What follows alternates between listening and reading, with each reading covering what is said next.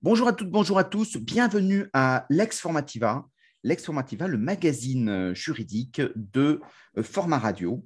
On en est aujourd'hui au numéro 40.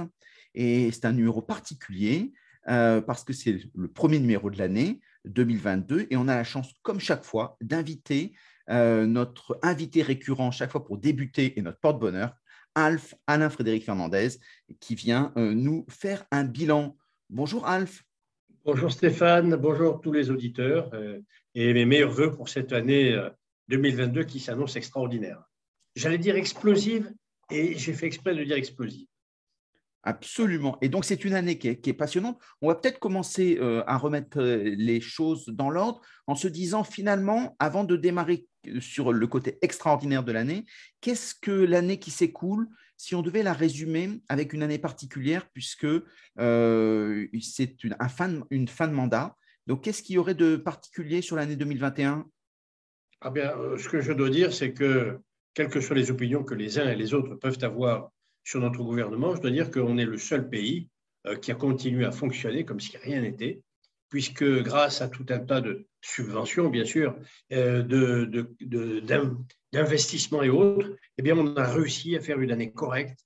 Euh, les entreprises n'ont pas fermé, euh, le chômage n'a pas augmenté. Euh, bon, je dis bravo. Simplement, ça, ça a accéléré les choses. Et en particulier, je constate qu'on a gagné, j'ose dire, malgré ou à cause de la Covid, on a gagné 10 ans sur la formation à distance.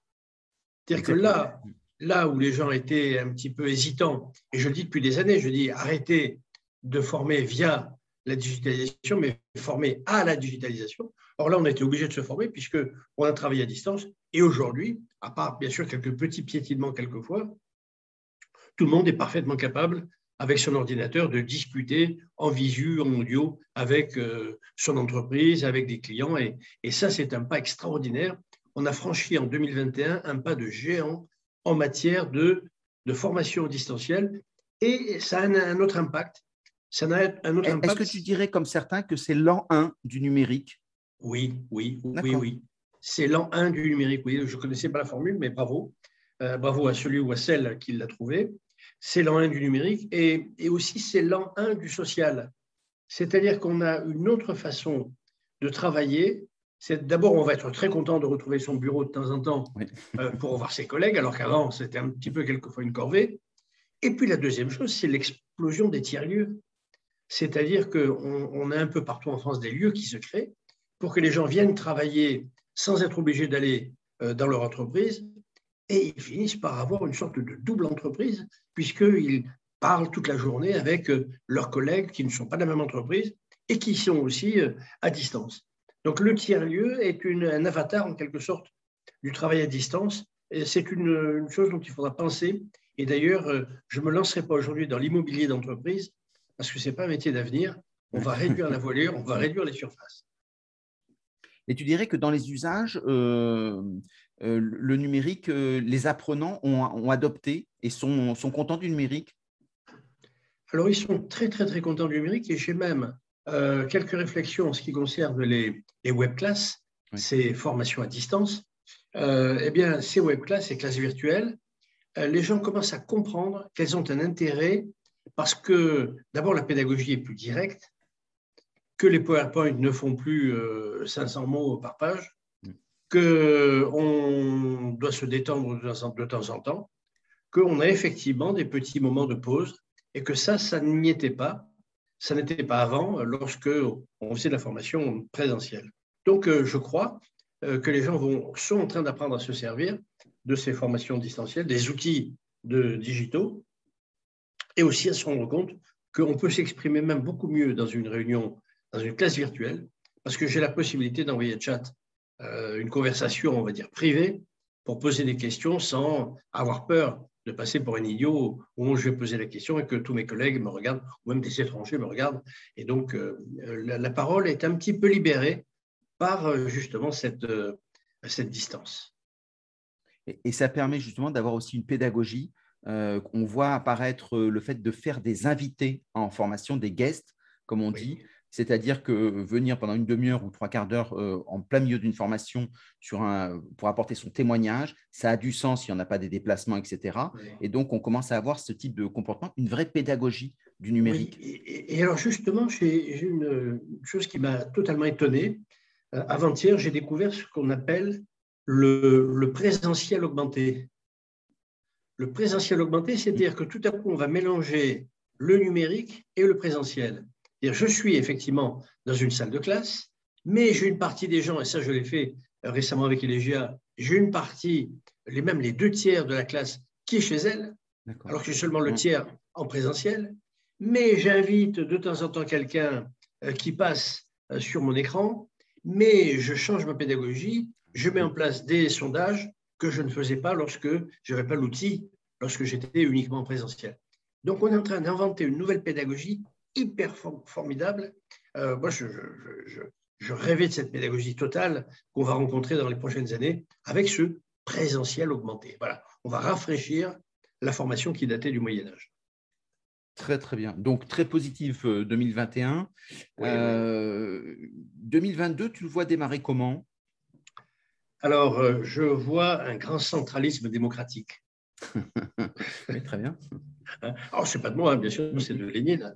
Mm-hmm. Donc, c'est le début, d'un centralisme démocratique. Bon, la fin du paritarisme, euh, malheureusement ou heureusement, je ne sais pas, suivant comment on est placé, euh, les, partenaires sociaux ont été éliminés de tous les organes de décision. Ce ne sont plus les conseils régionaux qui décident pour l'apprentissage, ce ne sont plus les OPCO euh, qui font la, la, la collecte, ce ne sont plus les OPCO qui vont donner des abondements CPF. On a France Compétences qui remplace tout le monde et qui décide pour tout le monde. Euh, on a l'URSSAF qui fait la collecte et elle va être drôlement plus efficace pour faire la collecte. Et puis, on a euh, la Caisse des dépôts qui va se substituer euh, aussi à l'OPCO en, en, attribuant des prestations. Et bien entendu, tout ce qui est les associations Transpro et les hum, plateformes Transco elles sont aussi sous la tutelle de l'État, et comme, comme le FNE, tout ça est sous la tutelle de la DRITS, qu'on appelait autrefois la directe. Donc, c'est 2022, c'est une année, une année de recentralisation totale. Et tu dirais que c'est un mieux parce qu'en termes de beaucoup de personnes disent que avant France Compétences, c'était un bateau sans pilote. Euh, est-ce que finalement c'est intéressant ou c'est une centralisation bureaucratique qui Ah, il y a un pilote, hein, tout, tout, est décidé en haut, hein. tout est décidé depuis le donjon. Hmm. Et, tu sais comme moi que vivre dans un donjon, c'est difficile. C'est Gad Elmaleh qui nous le chante. Mm. Donc euh, oui, c'est difficile, mais pourtant c'est la réalité. Tout se passe dans le donjon, mais je crois que ça va nous entraîner vers quelque chose d'extraordinaire. Ça va nous entraîner vers, euh, comment dirais-je, le fait que euh, on va arriver dans à l'égalité de la formation. On va arriver à l'égalité. C'est-à-dire qu'aujourd'hui, il y a 20 statuts il y avait un statut. Je n'ai pas les mêmes droits à la formation suivant mon âge. J'ai trois âges d'ailleurs, je peux être moins de 29 ans, je suis un jeune, 29-45, euh, je suis un normal, et plus de 45, je suis un vieux, ce qu'on appelle un senior. Ensuite, j'ai un statut privé ou faisant office de, ou faisant office de, public ou statut de fonctionnaire. Ensuite, suivant la région où j'habite, je n'ai pas le même statut, et voire même si je suis dans une région outre-mer, j'ai encore un troisième type de statut. Si je suis au chômage ou pas au chômage, euh, enfin bref, il y a à peu près une quarantaine de statuts différents qui font qu'il n'y a pas d'égalité dans le droit de la formation. Or, ce qu'on voudrait, c'est que les gens puissent passer d'un métier à l'autre, qu'ils puissent traverser la rue facilement, comme on dit. Mais pour traverser la rue, il faut, faut, comprendre ce qui se passe de l'autre côté de la rue. Pour ça, il faut qu'il y ait un seul statut et que la formation soit la même pour tout le monde, sans exception.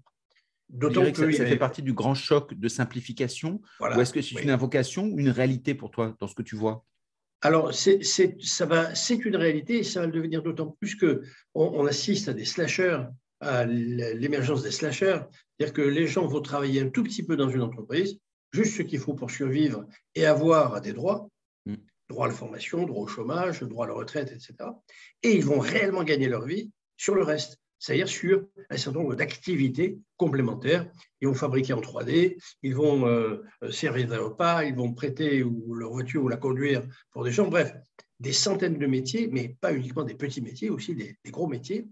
Et de plus en plus, on va avoir des, le statut de le, comment le statut de salarié qui va changer parce que euh, l'entreprise va dire ben, moi j'ai besoin de quelqu'un pour une collaboration ponctuelle, ben, je fais appel à un fournisseur ponctuel, euh, peut-être même qui est mon salarié. Euh, mmh. il va travailler chez moi, mais pour cette mission-là, je vais le payer en plus comme fournisseur extérieur. L'administration le fait déjà, puisque j'ai le droit d'être fonctionnaire et en même temps d'être entrepreneur individuel et de donner des formations, être rémunéré pour des formations. Alors, je me fais l'avocat du diable. Est-ce que finalement, pour le salarié, qui lui avait un salaire, donc c'était un, acquis social, euh, finalement, pour lui, ce n'est pas une précarisation parce qu'il va avoir plein de petits boulots? Alors, c'est une précarisation. Et hmm. d'ailleurs, ce que je reprocherai à la réforme de 2018, qu'il faut vite effacer. Il faut vite l'effacer. Cette réforme de 2018, la, réforme, la réforme de la formation? Oui, hmm. la réforme de la formation qui nous dit que le salarié pourra choisir librement son avenir. Hmm. Je veux bien, mais d'abord, il n'a pas le mode d'emploi, il ne connaît pas l'avenir, il ne connaît pas les lois, il ne connaît pas les financements, euh, et, il, est, il est barré en quelque sorte par, son, par, par les, les corporations, c'est-à-dire les branches, mm. et par les baronnies, c'est-à-dire les régions. Grosso modo, le salarié, on lui dit tu es responsable de ton avenir, mais il n'en a pas les moyens. Donc il faudrait arrêter ça. Et Même si on lui donne le CPF, on lui donne un peu d'argent. Oui, mais c'est une façon de se débarrasser de lui. Mm. On va lui dire, mais tu as mal dépensé ton CPF, donc ne viens pas nous embêter, nous dire que tu n'as pas un bon métier. Si tu avais utilisé comme il faut ton CPF, euh, parce que c'est un petit peu le ton aujourd'hui, on donne des leçons aux citoyens, on donne des leçons aux, salariés, on donne des leçons aux patrons, on donne des leçons à tout le monde. Et donc on va dire aux salariés, mais non, on t'avait créé le CEP, tu pouvais monter ton projet professionnel. Et puis on t'avait donné le CPF, tu pouvais construire ta formation, et puis on t'avait donné les plateformes Transco pour préparer ton avenir à l'intérieur de l'entreprise, changer de métier. Et puis, on t'a donné les PTP pour euh, lancer ton entreprise un petit peu plus tard. Tu avais même le choix entre démissionner ou pas démissionner. Bref, on t'a tout donné. On a tout fait pour toi. On s'est saigné aux quatre veines et c'est comme ça que tu nous remercies. Ingrat. Voilà.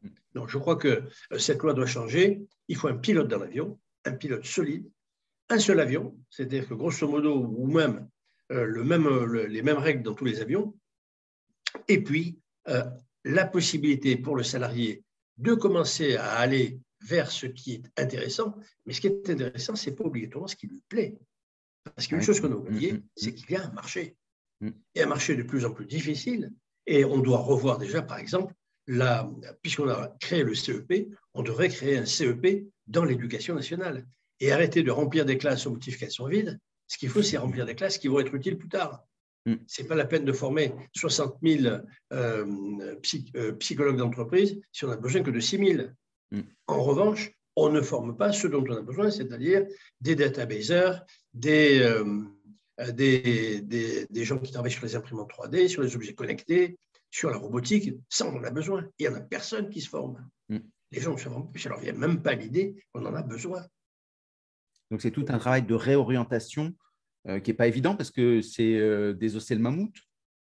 Oui, oui, oui. Alors là, c'est plus que le mammouth, parce que le mammouth à l'école, celui-là, il est très difficile, mais même dans l'entreprise, nos salariés, on leur a appris depuis, euh, depuis la fin de la guerre que l'État s'occupait de tout, alors que ce n'est pas vrai, il s'occupait de rien, mm. et que des, myriades de décideurs venaient prendre des décisions contraires. Tiens, je vais juste te poser une question. Tu sais qu'il y a 504 dispositifs de financement de la formation en France. 504. Ça y est, j'ai un compte, je le tiens à ta disposition, j'ai un décompte détaillé de ces 504 dispositifs. Comment veux-tu qu'un salarié puisse réfléchir en se disant j'ai besoin de ce dispositif, dans trois ans j'aurai besoin de celui-là, et puis euh, je peux orienter mon travail de cette façon, je peux avoir une partie dans l'entreprise, une partie à l'extérieur, je peux créer une entreprise, je peux la créer avec d'autres, je peux m'exporter, je... bref le salarié n'a pas les moyens. D'ailleurs, euh, j'avais fait un sondage, euh, à peu près 2% des, salariés des entreprises ont un projet professionnel. 2%. Mm. Normalement, pour que la loi de 2018 fonctionne, il faudrait que 100% des salariés aient un projet. Quel projet? Mm. Quand j'entends des gens qui sont euh, licenciés d'une usine, un couple, et qui dit mais le c'est pas juste, l'entreprise ne pense pas à nous, ça fait 30 ans qu'on est là tous les deux. Ben oui, ça fait 30 ans que vous êtes là tous les deux, et donc vous avez pris un risque énorme. C'est qu'à tout moment, l'entreprise, elle peut vous quitter. Et puis l'entreprise ne se souvient pas de vous, c'est vous qui vous souvenez de l'entreprise. Et dans un monde disruptif, euh, ben avoir la, possibilité de se projeter, c'est une vraie interrogation, avoir un projet professionnel. Est-ce qu'il ne vaut pas mieux être opportuniste, euh, c'est-à-dire ne pas avoir de projet, mais saisir des opportunités? Donc, c'est une vraie réflexion à avoir, euh, outre le fait d'ailleurs que plus on est en basse qualification, plus c'est difficile de se projeter, de facto, quel que soit l'environnement. Mais dans notre environnement, ça pose des vraies questions. Est-ce qu'on ne leur demande pas euh, l'impossible? Comme ça, effectivement, après, on les infantilise en disant, voyez, vous ne faites pas l'effort. Absolument, c'est une vraie question. Avec une remarque quand même, c'est que les compétences métiers vont disparaître. Ça, c'est toi qui me l'as appris. Hein.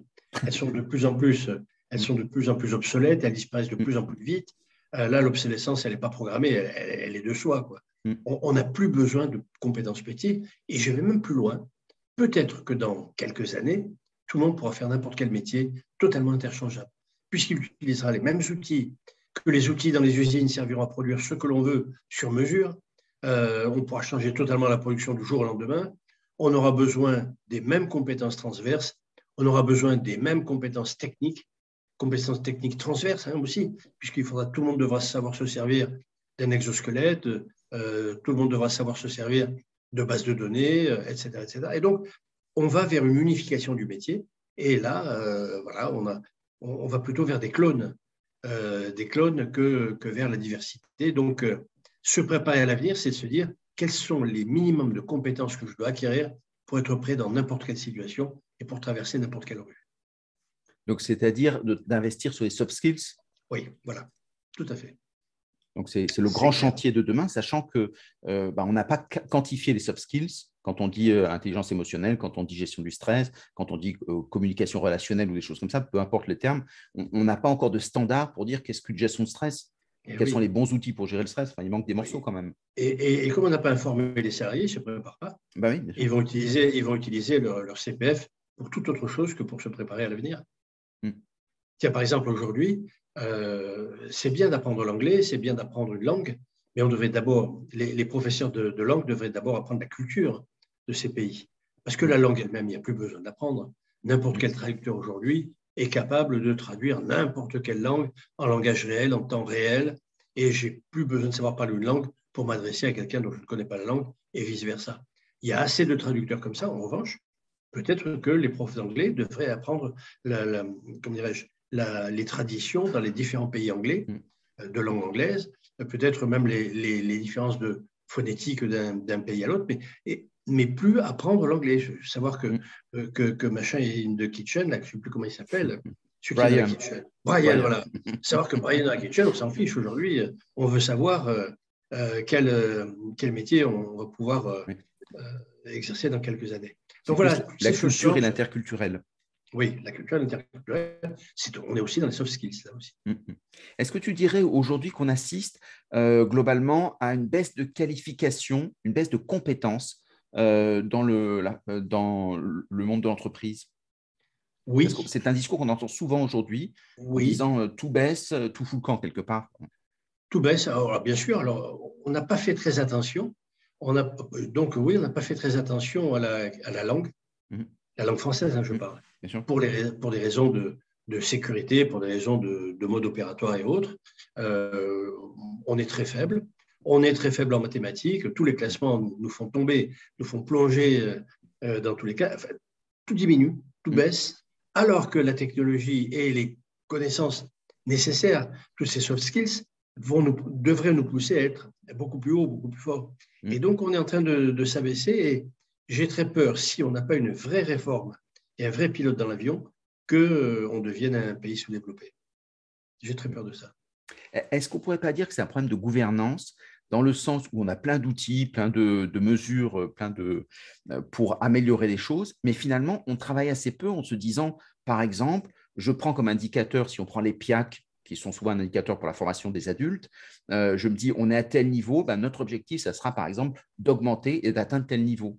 Et donc de raisonner non pas tellement, je donne à chacun des outils, des libertés, mais j'atteins des objectifs, donc raisonner en termes de performance, pour se dire, par exemple, je fais un CPF, combien je veux que de personnes utilisent le CPF sur euh, une année, sur dix ans Est-ce qu'on pourrait, est-ce que c'est pas plutôt un problème de gouvernance Oui, c'est ce fameux centralisme démocratique je te parlais tout à l'heure, il faut réellement la, formation. C'est pas, il n'y a, y a, pas de, il a pas de plage sous les pavés.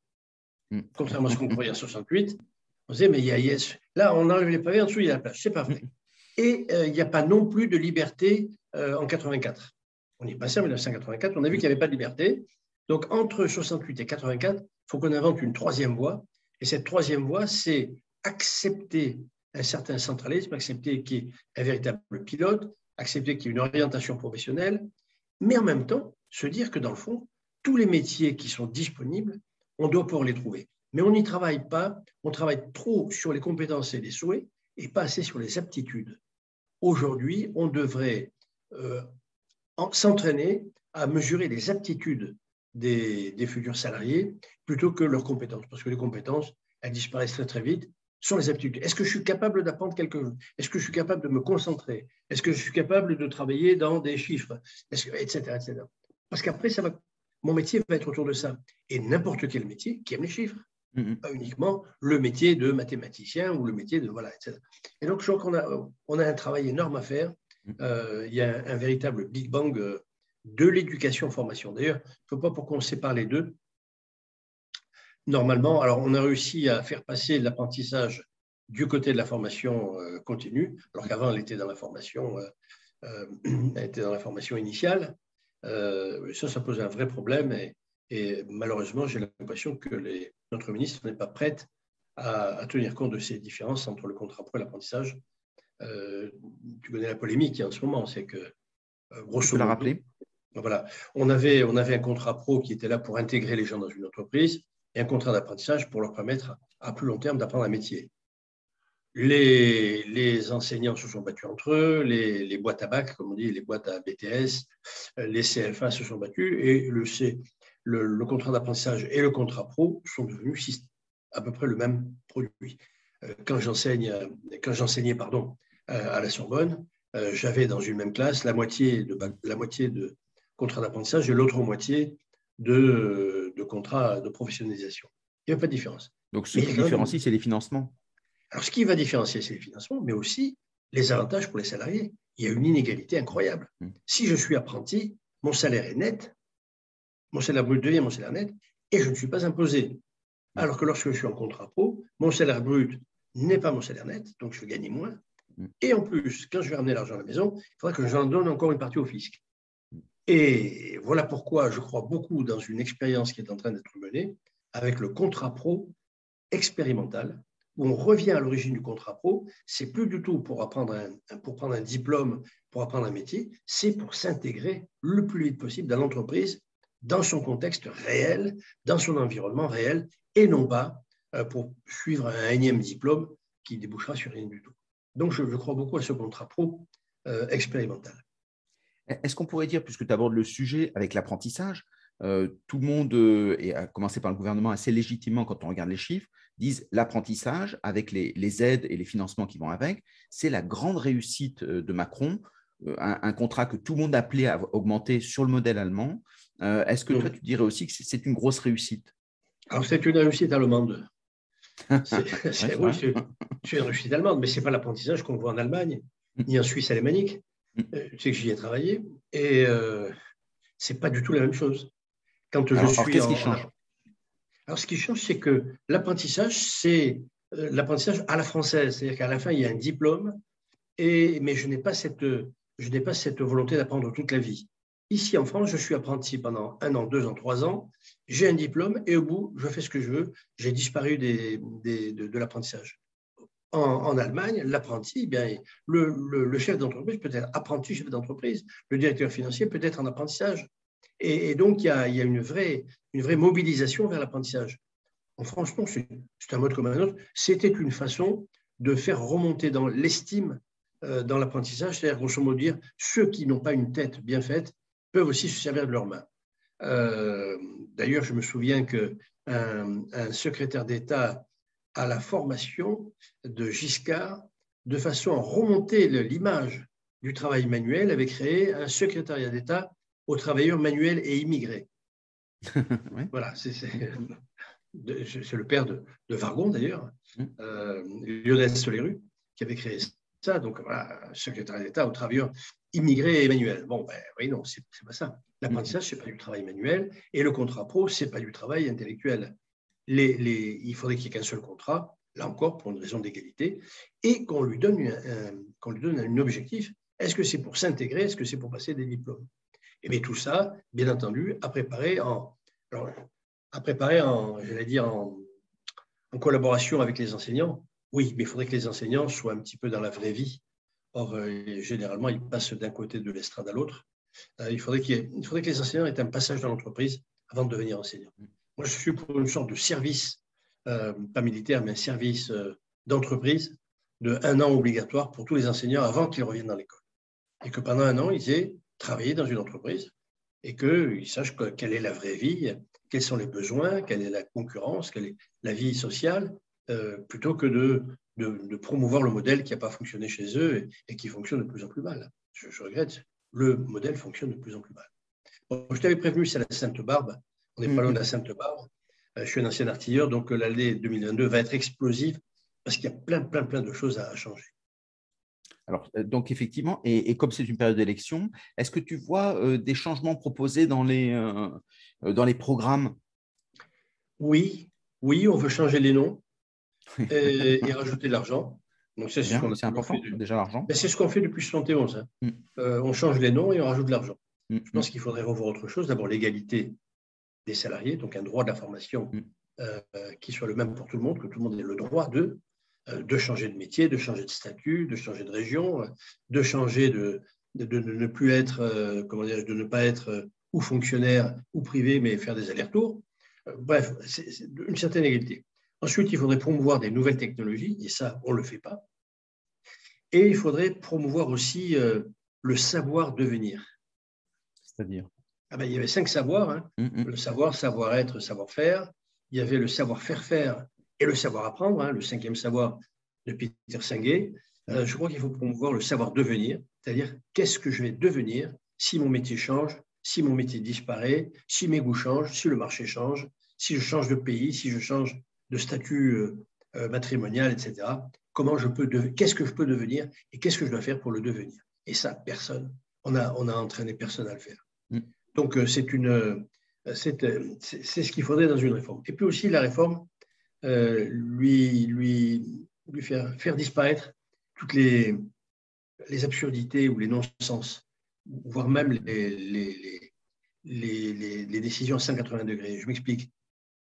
Aujourd'hui, euh, tout le monde dans l'entreprise, dès lors qu'il a une fonction de recrutement, doit avoir suivi une formation à la lutte contre la discrimination. D'accord? Or, tous les dispositifs d'aide à la formation sont discriminants. Ils le sont tous. J'habite dans un quartier, ce qu'on appelle QPV, quartier politique de la ville. Eh bien, si, si tu me recrutes, je gagne 15, tu gagnes 15 000 euros. Bon, alors bien sûr, je suis intelligent, euh, euh, tu vas me recruter pour ça. Mais entre deux, tu hésites, ben, tu as préféré celui qui te rapporte 15 000. Donc c'est discriminant. Euh, tu vas me choisir parce que j'ai tel âge. Tu vas me choisir parce que je suis légèrement handicapé. Tu vas me choisir parce que. Eh non, on est sur un droit discriminant. Donc soit on considère qu'il n'y a plus de discrimination, et donc s'il n'y a plus de discrimination, il n'y a plus de statut discriminant. Mm. Et je ne vois pas pourquoi on ne retravaille pas là-dessus, mais à chaque fois on raisonne en termes de quel avantage tu as à prendre quelqu'un qui n'est pas comme euh, le sont tous les autres. Bah, je regrette. Mm. On peut avoir quelqu'un qui n'est pas comme les autres, mais euh, qui, peut aussi être plus efficace, et surtout quand on va travailler à distance, qu'il n'y aura plus de déplacement et des choses comme ça. Donc effectivement, et puis ça permet de simplifier donc, la réappropriation de la règle et la compréhension par les apprenants eux-mêmes. Simplement, on s'aperçoit que quand même, il y, a des, il y a des discriminations de fait. C'est que si tout le monde a la même situation, il y en a qui ont du mal. On peut penser au NIT par exemple, euh, qui sont quand même euh, donc les NEET, euh, Not Entertainment, Education and Training, donc ceux qui n'ont pas de diplôme, qui n'ont rien, qui représentent sur une classe d'âge de 750 000 ceux, personnes. Ceux qui ne sont rien puisqu'ils sont dans le métro, comme dit le président. Oui, exactement. mais, mais, ces gens-là, si on fait un, système commun, bah, de par leur histoire, ils sont, ce sont des décrocheurs. Et donc, qu'est-ce qu'on en fait de ces gens-là? Ben, On les oblige à travailler et on les oblige à apprendre. C'est-à-dire qu'en fait, on a accepté en France la situation d'inactif. Hmm. Alors, quand tu dis on, qui c'est qui s'en occupe? Parce qu'aujourd'hui, c'est un, problème. c'est nos habitudes sociétales. Ça fait, ça fait 50 ans qu'on a accepté ça, même plus, ça fait 60 ans qu'on a accepté ça. Et on dit, voilà, une personne, elle travaille, quand elle ne travaille pas, elle va au chômage. Et puis on, l'aide à retrouver du travail. Faux, archi faux. Personne ne doit être inactif. Les jeunes qui, qui, qui sont au pied d'un immeuble, ils ont toujours beau dire, oui, mais nous, c'est facile, difficile de trouver du travail, donc ils sont au pied d'immeuble. D'accord? Ça, c'est pour les hommes. Mais leurs copines, leurs sœurs, leurs cousines, euh, qui sont dans le même immeuble, elles trouvent du travail parce qu'elles vont mm-hmm. travailler. Mm-hmm. Donc, on ne peut pas vivre aujourd'hui. On est en guerre, mais on est en guerre pas ça. On est aussi en guerre économique. On est en guerre de civilisation. Toutes ces guerres-là que je ne reviens pas là-dessus. Mm. Euh, oui, mais pour, rester concrètement, c'est-à-dire qu'on on a des gens euh, qui, sont, qui ne viennent pas naturellement à la formation, qui ont du mal à venir, et, et si tu les remets en classe, ce qui a souvent été une situation d'échec parce qu'ils sont nits, dans ces cas-là, comment est-ce qu'on fait euh, C'est les, euh, missions de euh, les missions locales, c'est Pôle emploi qui s'en occupe, et, où on crée alors un nouveau corps social, alors, certains font l'expérience pour, pour, donner l'exemple. Je, vois la difficulté, mais surtout, moi, ce que je voudrais, c'est qu'on on, pose le principe, personne ne doit être inactif. Tout le monde doit contribuer. Je ne peux pas bénéficier, je ne peux pas marcher sur des routes, conduire sur des routes, je ne peux pas aller à l'hôpital, je ne peux pas, etc., si je ne contribue pas. Donc, le NIT, c'est Nietzsche. Ça, n'existe pas. Il n'y a pas de NIT. Euh, le chômeur, il travaille. Mm. Si le chômeur n'est pas au travail, il est en formation. S'il n'est pas en formation, il va passer une journée à l'école pour aider les enseignants dans les classes. Tiens, voilà une chose que font les Suisses et les Allemands. Mm. Il y a toujours un parent dans une classe. Mm. Et donc, il n'y a pas de violence dans les classes. Tout simplement parce que la, copine de ma mère euh, est dans la classe aujourd'hui et si je fais la moindre bêtise, ça se saura, je ne pourrais pas raconter n'importe quoi. Donc voilà, c'est chacun doit avoir une contribution. Et, et, je suis sûr, je suis sûr que tout le monde doit pouvoir trouver son bonheur, mais à condition qu'on réfléchisse sur les aptitudes. Ce n'est pas la peine de dire on va prendre 10 personnes comme on le fait pour la POEC, on va prendre 10 personnes, on va les former pour tel métier parce qu'il y en a besoin. Non, il faut aussi que dans ces 10 personnes, elles aient, elles, aient trouvé leur bonheur, c'est-à-dire que leurs aptitudes correspondent. Si je suis quelqu'un de très concentré, il ne faut pas m'amener dans un métier où il faut regarder 10 choses à la fois et, l'inverse, etc., etc. Donc, euh, crois Autrement dit, euh, il y a aussi un travail de marketing social.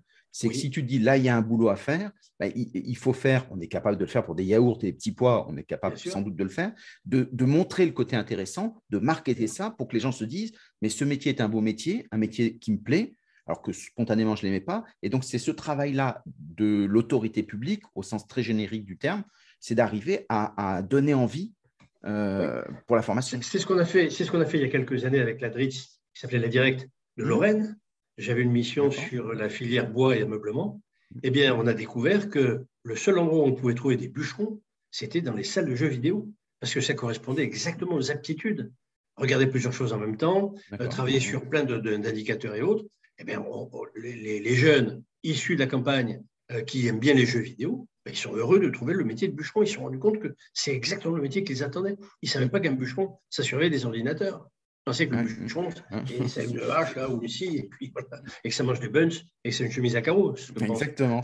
Voilà. Non, non, voilà. Mm. Et donc, euh, euh, il y a effectivement du marketing à faire sur les métiers, et on ne le fait pas assez. On, est toujours dans notre, dans notre approche scolaire. Et ceux qui nous dirigent, ben, ils sortent des grandes écoles.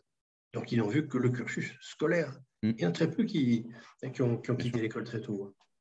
Et puisqu'on arrive à, la fin de notre émission, euh, l'élément, euh, il y a de l'argent pour tout ça? Il y a de l'argent, il y a 500 dispositifs mm. de financement de la formation. D'ailleurs, euh, je t'invite le 28 janvier, soit à distance, soit en présentiel. Alors, à distance, tu pourras trouver, d'ailleurs, je pense que sur ton, sur euh, ton site, on pourra trouver aussi l'endroit où se, se, connecter, ou s'inscrire. Je, le euh, mettrai sur le LinkedIn, la page LinkedIn de. voilà, merci.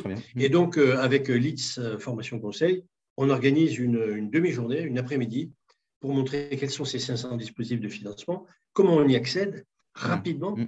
en, priorité. Il y a de l'argent. En fait, il y a 100 milliards d'euros. Mm. Il y a 100 milliards d'euros. Euh, quand on, quand on, discute avec les OPCO et autres, il y a, ben non, il y a, il y a, il y a 3 milliards de livres.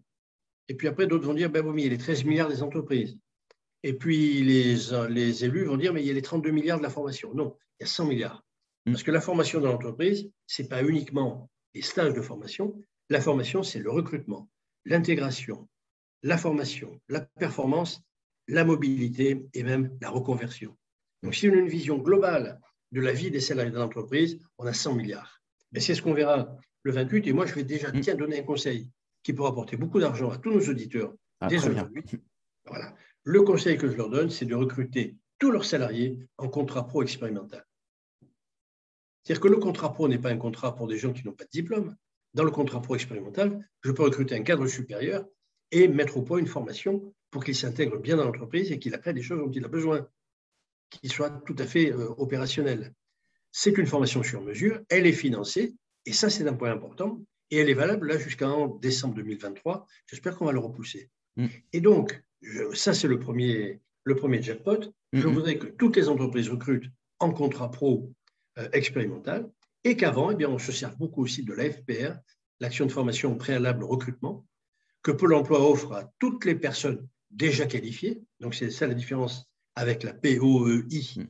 la préparation d'emploi individuelle qui vise les personnes non qualifiées. Là, l'AFPR, elle vise les personnes qualifiées, mais qui ont besoin d'une formation pour être le plus vite possible euh, opérationnel dans leur entreprise. Donc, rien qu'avec ces deux, ces mm. deux points-là, je récupère à peu près euh, à peu près, on va dire, 8 000 euros par salarié que j'ai recruté cette année.